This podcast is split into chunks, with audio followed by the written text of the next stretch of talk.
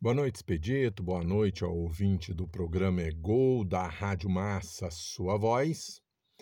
Neste final de semana tivemos o início da 36 rodada do Campeonato Brasileiro, a, a antepenúltima rodada. Teremos só mais duas pela frente. Alguns times ainda não jogaram, teremos jogos atrasados ainda para tirar.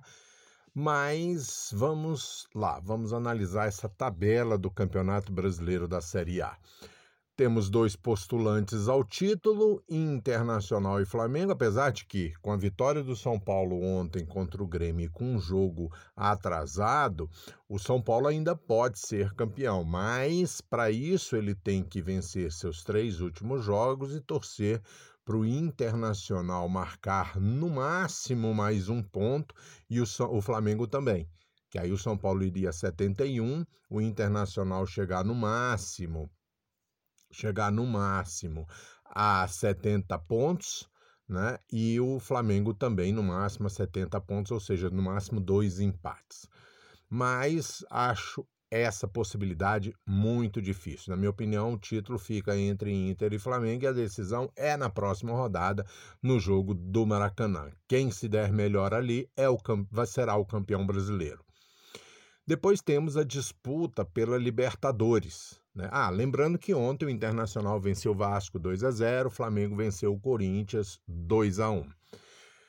O Atlético Mineiro empatou com o Bahia em 1 a 1, São Paulo venceu o Grêmio em Porto Alegre por 2 a 1. O, o Atlético Mineiro está ainda na terceira colocação, São Paulo está na quarta colocação. São Paulo tem um jogo atrasado contra o Palmeiras que vai acontecer neste meio de semana. Depois pega o Botafogo, depois fora de casa, depois recebe o Flamengo. O São Paulo deve garantir os três pontos contra o Botafogo. Então, com isso, o São Paulo é, é, muito provável que fique entre os quatro primeiros e vá direto para a fase de grupos, sem depender da Copa do Brasil.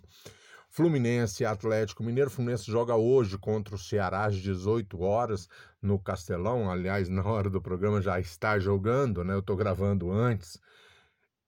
Esse áudio, então, neste momento, Fluminense e Ceará estão jogando no, é, no Castelão, em Fortaleza. Se o Fluminense vencer o Ceará, vai a 60 pontos, encosta no São Paulo, encosta no Atlético Mineiro. Mas como o São Paulo tem esse jogo contra o Botafogo, Botafogo já rebaixado, dificilmente vai fazer algum ponto.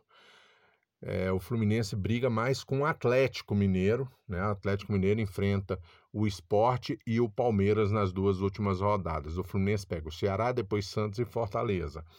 Ou seja, eu acredito que a quarta vaga vai estar numa disputa direta entre Fluminense e Atlético Mineiro, com vantagem para o Atlético, que vai ficar, se o Fluminense vencer hoje o Ceará, mesmo assim o Atlético ainda fica a dois pontos do Fluminense. Mas tem essa briga.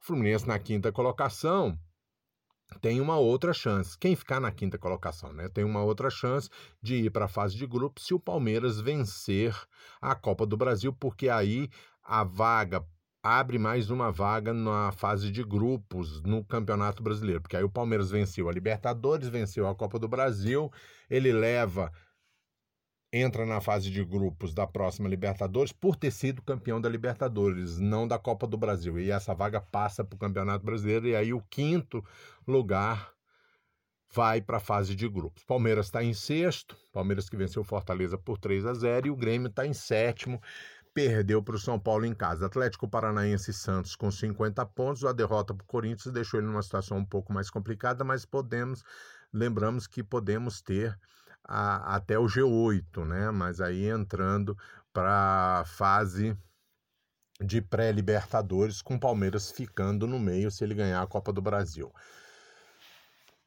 É, agora pulando lá para parte final da tabela, a briga contra o rebaixamento, a vitória do Goiás sobre o Botafogo botou o Goiás de volta na briga, porque o Goiás está com 36 na 18ª, o Vasco que perdeu para o Internacional é o primeiro na zona de rebaixamento com 37 e o Bahia que empatou com o Atlético Mineiro fora de casa com 38. Então, esses três times vão brigar pelas duas vagas, pelas duas últimas vagas que caem para a Série B. Então, é, Bahia com 38, Vasco com 37, Goiás com 36, Esporte com 41 e Fortaleza com 41 já estão com um pouquinho mais de tranquilidade. Né? O Esporte enfrenta hoje o Red Bull Bragantino em casa.